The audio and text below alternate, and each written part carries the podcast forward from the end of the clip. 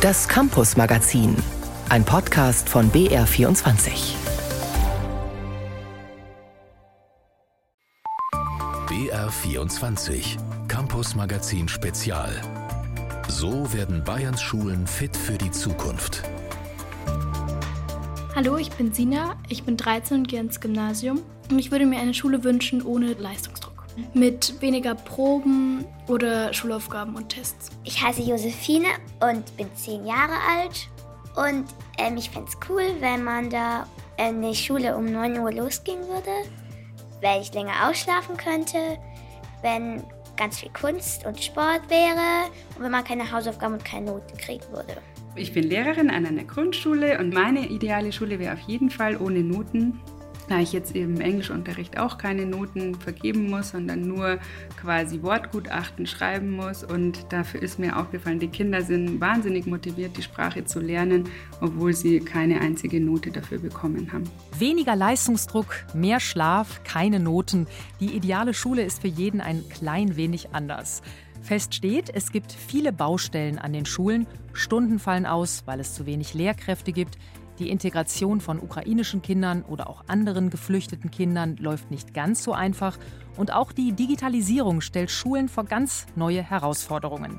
Wie kann man künstliche Intelligenz auch im Unterricht sinnvoll nutzen? Was brauchen die Schulen an Unterstützung? Darüber wollen wir heute reden in unserem Campus-Magazin Schule Spezial. Ich bin Anna Küch und bei mir im Studio ist Monika Faltermeier, Lehrerin an der Mittelschule in Wartenberg bei Erding und sie ist für die Kommunikation im BLLV, also im Bayerischen Lehrer- und Lehrerinnenverband für Oberbayern zuständig. Herzlich willkommen. Hallo und vielen Dank für die Einladung. Was ist denn die ideale Schule für Sie? Erleben Sie die schon? Nicht, was die Räumlichkeiten angeht, weil wir gerade auf den Neubau warten. Aber momentan sind wir natürlich wie alle Schulen und alle Schularten durchaus geplagt vom Lehrkräftemangel und viele Dinge, die wir gerne hätten von AGs über noch mehr Angebote gehen nicht. Aber ich durfte auch schon eine Klasse mal unterrichten, wo wir unglaublich viele Ressourcen reingesteckt haben, weil wir dort mehrere Kinder mit sonderpädagogischem Förderbedarf hatten und es einfach anders auch nicht ging und meine Schulleitung wirklich gesagt hat, wir investieren das jetzt, um diesen Kindern den Rahmen zu geben. Und ich glaube, bis auf Religion hatte ich dann mit meiner Parallelkollegin im Tandem fast alle Stunden alleine und hatte einen Erzieher mit dabei und konnte die Mittagspausen mit meinen Kindern verbringen und das war so ziemlich nah an dem, wie ich es mir vorstelle, vom, vom Sozialen, vom Gemeinsamen. Und das hat auch den Kindern unglaublich gut getan. Und das war eines der schönsten Jahre, die ich bisher an der Schule hatte. Wann war das? Wann hatten Sie diese? Das war tatsächlich das Jahr vor Corona. Mhm. Und ironischerweise auch das Corona-Jahr, aber da war ich in einer Sondersituation. Ich hatte damals eine sechste Klasse und die hatten noch Anspruch auf Notbetreuung. Und ich habe sehr viele Kinder in der Klasse gehabt mit einfach der Notwendigkeit auch in diese Notbetreuung zu gehen, so dass ich dann nach einer Woche schon gesagt habe, ich komme einfach jeden Tag in die Schule und ich mache meine Notbetreuung für meine Klasse selbst. Und das haben sie mir neulich, die sind jetzt ja schon ziemlich weit hochgewandert in der Schule, rückgemeldet, aber wieder wie schön das war. Ende letzten Schuljahres habe ich mit einer der Schülerinnen geredet und hat sie gesagt, wissen Sie noch den leckeren Burger, den es da Mittag gegeben hat? Und als wir dann Schlitten gefahren sind, einfach nach der fünften Stunde, da habe ich dann einfach mal die Videokonferenz beendet und habe gesagt, die dürfen Pause machen und wir gehen jetzt raus und spielen im Schnee. Ja. Und an sowas erinnern sich die Kinder halt dann mehr als die Einführung zu Brüche. Sowas ist natürlich in Zeiten des Lehrermangels kaum noch möglich. Überall fehlt es an Personal Stunden fallen aus, Klassen müssen zusammengelegt werden und Förderprogramme werden gestrichen. Die Leidtragenden sind die Kinder. Zum Beispiel im letzten Jahr sind dann auch Sport-AGen ausgefallen und auch manchmal Englisch. Und jetzt ist auch noch ähm, die 1C weggefallen, weil so viele Lehrer fehlen. Ich war Mittwoch in der QA-Aufsicht. Meine Kollegin musste meine und ihre Klasse gemeinsam führen, was 45 Schüler insgesamt sind, über drei Stunden. Und das kommt regelmäßig vor bei uns. Frau Faltermeier, das sind jetzt Beispiele aus dem letzten Schuljahr. Laut Kultusminister Piazzolo sind in diesem Schuljahr 3700 neue Lehrkräfte eingestellt worden. Hilft das? Jeder Kopf, der mehr in der Schule ist und auch ausgebildet ist im erzieherischen, im pädagogischen, hilft. Aber es reicht trotzdem noch nicht, um jedes einzelne Kind bestmöglich zu fördern. An den Mittelschulen fehlt es ja auch noch extrem an Personal. Oder? An den Mittelschulen fehlt es ganz extrem. Das ist leider aktuell auch die Schulart, wo am wenigsten nachkommt an den Universitäten. Und gerade die Kinder, sage ich immer, brauchen am allermeisten unsere Unterstützung. Die haben in der Regel keine Lobby, anders als an Grundschulen und an den Gymnasien. Sie waren ja auch erst am Gymnasium und haben sich dann ganz bewusst für die Mittelschule entschieden. Wie könnte man denn mehr Studierende für diese Schulart begeistern? Eine der Forderungen bei uns im BLV ist immer, dass wir nicht mit der Einschreibung mit dem ersten Semester bereits nach Schularten aufteilen, sondern dass die sich einfach mal nach unserem Lehrerbildungskonzept für das Lehramt entscheiden und ganz viele Grundfertigkeiten machen und in diesen ersten Semestern aber dann eben Zeit haben, jede Schulart und zwar wirklich gut begleitet kennenzulernen. Was müsste man noch ändern in der Lehrerausbildung? Wenn das Studium da einfach flexibler wäre, auch für die jungen Lehrkräfte sich Schwerpunkte zu setzen nach den eigenen Interessen und Begabungen, wäre, glaube ich, da schon mal eine große Hemmschwelle weg und dann wäre auch der Praxisschock nicht so groß, den die dann haben. Die kommen dann in die Schule und stehen vor lauter Aufgaben, die sie nicht können, auf die man sie nicht vorbereitet hat und müssen die lernen, während sie sie tun. Und das finde ich immer so verrückt, weil niemand auf die Idee kommen würde, um jetzt mal ein ganz extremes Beispiel zu wählen, einen Mediziner, der nicht gelernt hat, wie man eine Blinddarm-OP macht, in den OP zu stellen, mit einem Buch daneben und einfach mal sagt, schau halt mal, wie es funktioniert, wirst schon hinkriegen, probier es aus. Und wie war das denn bei Ihnen am ersten Tag? Hatten Sie auch so einen Schock?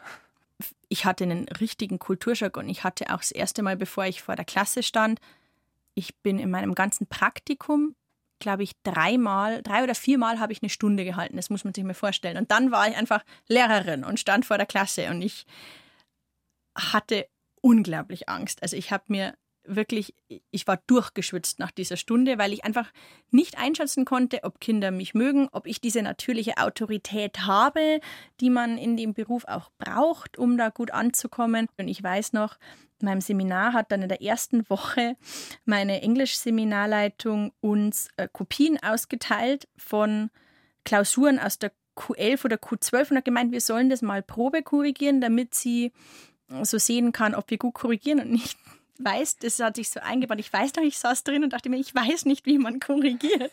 Ich habe das nicht gelernt an der Uni und habe mir gedacht, warte, überleg, wie hat dein Deutschlehrer immer in der Klausur korrigiert? Und habe es einfach genauso gemacht und habe dann die gleichen Kürzel an den Rand geschrieben und habe es dann zurückgegeben. Dann hat sie gesagt, sie haben alle Fehler gefunden. Ich dachte mir, okay, man korrigiert noch genauso wie vor zehn Jahren. Aber keiner an der Uni hat mir, es gab keinen Kurs, Korrektur von Leistungsnachweisen. Und ich Wahnsinn. saß wirklich in diesem Kurs drin, dachte mir, jetzt probierst du das einfach mal so, wie du es als Schülerin kennengelernt Das ist ja Wahnsinn. Also die Ausbildung müsste grundlegend reformiert ja. werden, damit man da nicht so völlig ins kalte Wasser geschmissen wird.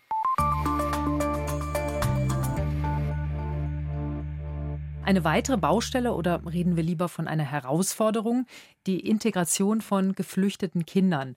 Wir haben derzeit unter anderem 30.000 ukrainische Kinder und Jugendliche, die an Bayerns Schulen sind, die da auch sein müssen, denn auch für sie gilt die Schulpflicht.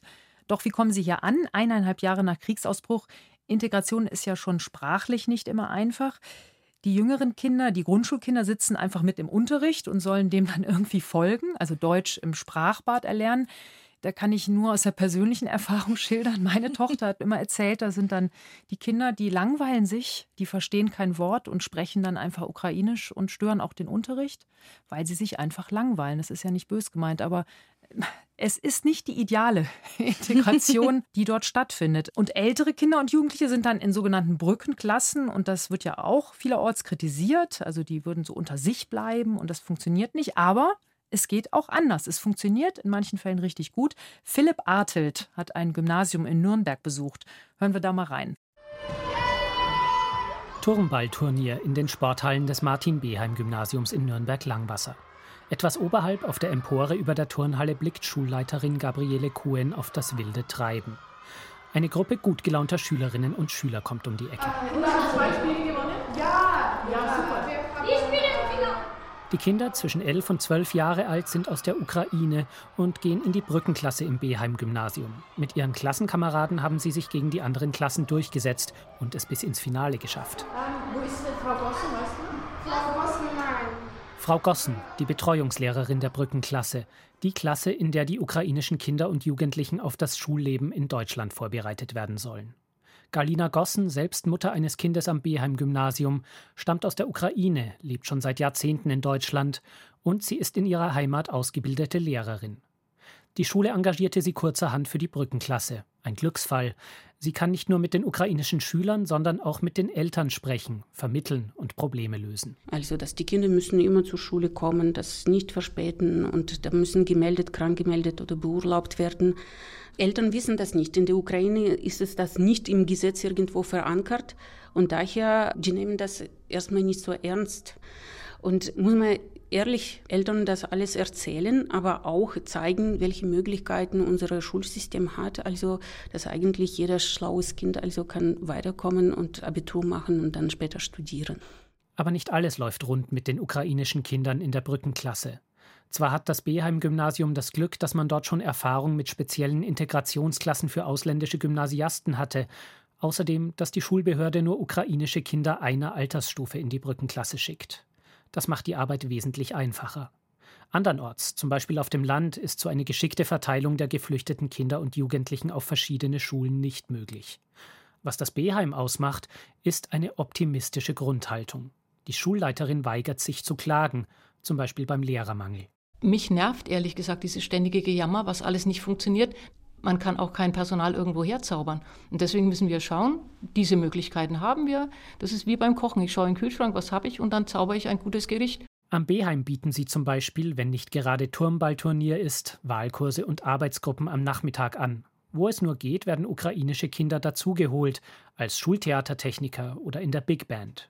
Dort spielt der zwölfjährige Dima mit. In der Big Band ist es Musik und dort habe ich eh gute Freunde gefunden. Da, wo die Interessen von Kindern liegen, da haben die bessere Chancen, deutsche Sprache zu lernen und auch Kontakt mit anderen ich würde jetzt nicht sagen unbedingt deutschen Kindern, sondern überhaupt mit anderen Schülern zu knüpfen. Einfach ist das nicht, denn die Plätze in den Wahlkursen sind begrenzt und auch die nicht-ukrainischen Schüler wollen mitmachen. Das erfordert viel Fingerspitzengefühl und Engagement von der Schule. Kinder stören dann, wenn sie unter- oder überfordert sind. Und es ist natürlich in der Situation, dass sie überfordert sind. Und so muss man halt jeden Einzelfall anschauen und nach Lösungen suchen. Sagt Schulleiterin Cohen. Einige ihrer ukrainischen Schüler haben es geschafft, auf ein Regelgymnasium zu wechseln. Also ich bin weit davon entfernt, eine Situation schön zu reden. Und dass die so weit gemeistert ist, hätte sich wahrscheinlich im März 2022 auch noch keiner gedacht. Wenn Sie einer Brückenklasse die Rückmeldung geben, ihr seid herzlich willkommen, wie bei uns letzte Woche in der Lehrerkonferenz, als die Brückenklasse ihr Lied gesungen hat und es gab frenetischen Applaus.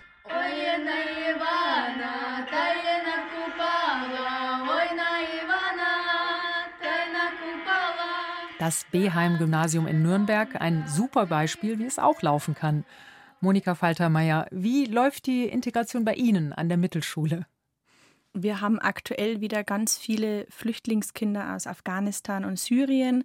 Und wir haben jetzt bei uns konkret an der Schule das unglaubliche Glück, dass wir eine tolle Förderlehrkraft haben, die mhm. Deutsch als Zweitsprache unterrichtet und hier ganz viele ihrer Ressourcen reinfließen lässt, darin die rauszuholen und Gruppen zu bilden und bestmöglich zu fördern. Und das ist unglaublich viel wert für uns. Und dadurch, was das angeht, klappt das, würde ich jetzt mal sagen, finde ich sehr gut. Aber genau davon sind wir eben abhängig. Und wie schaut das mit den ukrainischen Kindern bei Ihnen aus? Also was braucht es, damit wir die ukrainischen Schülerinnen und Schüler und auch die anderen Kinder aus anderen Ländern, Sie sagten ja viele Kinder aus Afghanistan, aus Syrien, was braucht es, damit wir die alle mitnehmen können? Es ist immer die gleiche Antwort. Wir brauchen mehr Personal und vor allem mehr Personal aus ganz unterschiedlichen Richtungen, was den pädagogischen und sozialen Bereich angeht. Und das andere ist natürlich bei aller Empathie, die jede Lehrkraft mitbringt und auch einer großen sozialen Kompetenz, sind wir nicht darin ausgebildet, Leute aufzufangen, die hochtraumatisiert sind, weil sie aus einem Kriegsgebiet kommen, weil sie auf der Flucht unglaublich schlimme Dinge erlebt haben. Und das aufzufangen, ist einfach etwas, worauf wir nicht vorbereitet sind, worauf wir nicht ausgebildet sind, warum wir eben auch in den Schulen viel mehr Kinder- und Jugendpsychologen brauchen, viel mehr Anbindung in alles, was mit Therapie, Trauma und Aufarbeitung zu tun hat, weil das nicht auch noch die Lehrkraft kann und schon gleich gar nicht die Lehrkraft, die dafür nicht ausgebildet wurde. Die Digitalisierung schreitet rasant voran und macht auch vor den Klassenzimmern nicht Halt. In den höheren Klassen finden Mathe, Deutsch und Englisch auf dem Tablet statt, wenn die Schulen denn ausgestattet sind. Daran hapert es vielerorts noch. Auch künstliche Intelligenz spielt zunehmend eine Rolle, zum Beispiel ChatGPT, also eine Software, die eigenständig Texte schreibt und in Sekunden Wissen aus aller Welt liefert. Manche Lehrkräfte nutzen das schon. Hier ein Beispiel aus der 11. Klasse Deutschunterricht am Gymnasium in Bruckmühl im Landkreis Rosenheim.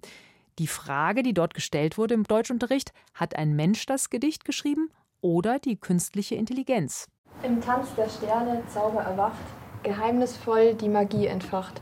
Verborgene Welten, sie weben im Licht, in Zauberhaften liegt ihr Gesicht. Nehmt euch ein bisschen Zeit und überlegt, welche Gedichte aus eurer Sicht von einem menschlichen Autor stammen und welche Gedichte vielleicht von einem Chatbot stammen. Natürlich begründet. Clara. Ich finde zweimal Zauber und auch so oft einfach dieses Wortfeld so mit Magie und so. Es hört sich einfach an, als hätte jemand eingetippt, ja, schreib mir mal ein Gedicht mit dem Wortfeld Magie. Genau. Und dann hat es genau diese Wörter rausgezogen. Die Schülerinnen und Schüler haben ganz genau erkannt, was die künstliche Intelligenz geschrieben hat. Trotzdem sind sie überrascht, was ChatGPT alles kann. Bisschen komisch finde ich schon. KI kann besser Gedichte schreiben, so als ich jetzt zum Beispiel. So auch mit Metaphern und alles richtig vorbildlich. Also richtig krass. ChatGPT am Gymnasium Bruckmühl im Deutschunterricht. Das ist kein Einzelfall. Georg Schlamp ist Seminarlehrer für Englisch am Gymnasium Neubiberg bei München und bei mir hier im Studio. Wie schaut's denn bei Ihnen aus mit ChatGPT? Setzen Sie das auch ein bei sich? Ich habe das erste Mal in der siebten Klasse angefangen, damit so ein bisschen zu testen, um ihnen zu zeigen, was man machen kann, was man nicht machen kann. Ähm, mhm. auch um was ganz anderes zu machen. Also in der achten Klasse, da ging es um die Besiedlung von Amerika und ich habe mir einfach über ChatGPT einen Pilgrim Father aus dem 17. Jahrhundert ins Klassenzimmer geholt und die Schülerinnen haben dann Fragen gestellt und eben diese Fragen dann, ja, eben die Fragen gestellt und die Antworten überprüft und ähm, ja, das war faszinierend ja auch für die Schüler. Ja, ja, ist toll, weil man kann da wirklich sehr, sehr gut inzwischen arbeiten. Ich bin da nur, also ich möchte da gleich warnen, es gibt auch Anwendungen, die sagen, ich kann mir mit jedem Menschen aus der Vergangenheit, kann ich damit ins Klassenzimmer holen. Da wäre ich sehr vorsichtig, weil man da sehr viel Fachwissen braucht, um zu überprüfen, ob das wirklich stimmt. Mhm. Und wie holt man den ins Klassenzimmer? Dann projiziert man den irgendwo ja. hin? In dem Fall habe ich es über einen Beamer gemacht. Ähm, manchmal äh, gebe ich den SchülerInnen auch Tablets. Wir haben Schultablets und ähm, lasse sie damit arbeiten. Was und kann sie denn nicht, die KI? JetGPT ist ein Modell, was rein auf Wahrscheinlichkeiten basiert. Der liest ähm, in einer Frage verschiedene Tokens, also Einzelteile der Wörter, und rechnet aus, mit welcher Wahrscheinlichkeit die aufeinander folgen und berechnet dann basierend auf Wahrscheinlichkeiten einen Text. Ist wie ein Papagei, der redet wahnsinnig viel, aber hat keine Ahnung, wovon er redet. Und wenn man dann sagt, ich brauche eine Quelle zu diesem Thema, dann ist JetGPT so programmiert, dass es immer Antworten geben muss und die Quellen sind einfach erfunden. Die gibt es einfach nicht. Okay. Und das muss man den Schülerinnen und Schülern aber beibringen. Ganz, ganz wichtig, man muss den Schülerinnen beibringen, dass es das Zeug gibt und wie man damit umgeht. Sie geben ja ganz viele Schulungen zum Thema. Welchen Stellenwert hat der digitale Unterricht bei Ihnen am Gymnasium? Oh, das ist schwierig. Ähm, äh, digitaler Unterricht ist meiner Meinung nach der falsche Begriff. Also mhm. es geht um Unterricht in einer Kultur der Digitalität. Wir leben in einer Welt, die von Digitalität geprägt ist. Die Kinder, Jugendlichen, auch die Erwachsenen sind sehr, sehr fixiert auf ihre Mobilgeräte. Sehr viel läuft über Algorithmen, sehr viel läuft in einer anderen Art von, Kommunikation. Und äh, digitalitätsgeprägter Unterricht heißt, dass wir ähm, eigentlich mehr kommunizieren müssen, dass wir mehr kollaborieren müssen, dass wir kritisch hinterfragen, dass wir aber auch verstehen, wie ein Algorithmus funktioniert. Ähm, warum kriege ich bei Google ähm, bestimmte Dinge vorgeschlagen? Natürlich gucken die auf mein Benutzerprofil. Warum kriege ich, wenn ich in WhatsApp ein Thema anspreche, auf Instagram plötzlich, ich, ich schreibe auf WhatsApp einem Freund, ich habe Rückenschmerzen, auf Instagram bekomme ich ähm, Medikamente für Rückenschmerzen.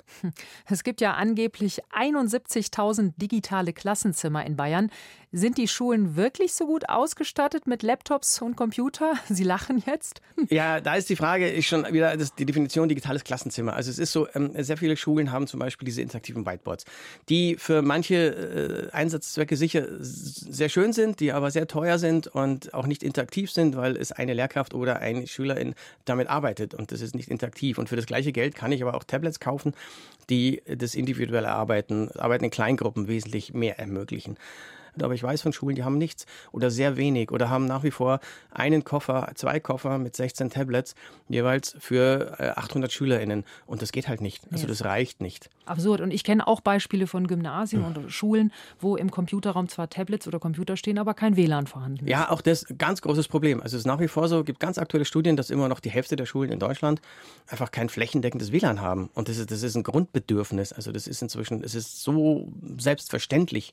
Es gibt andere Schulen, die sogar sagen, nein, Handys sind absolut nach wie vor verboten. Und man, wenn sie keine Tablets haben, können sie mit den Handys im Unterricht natürlich auch schon sehr, sehr viel machen, auch wenn der Bildschirm sehr klein ist und das eigentlich kein Ersatz ist, aber theoretisch. Mhm. Warum läuft es bei Ihnen so gut an der Schule in Neubiberg? Oh, das, ja, also wir haben sehr früh angefangen damit.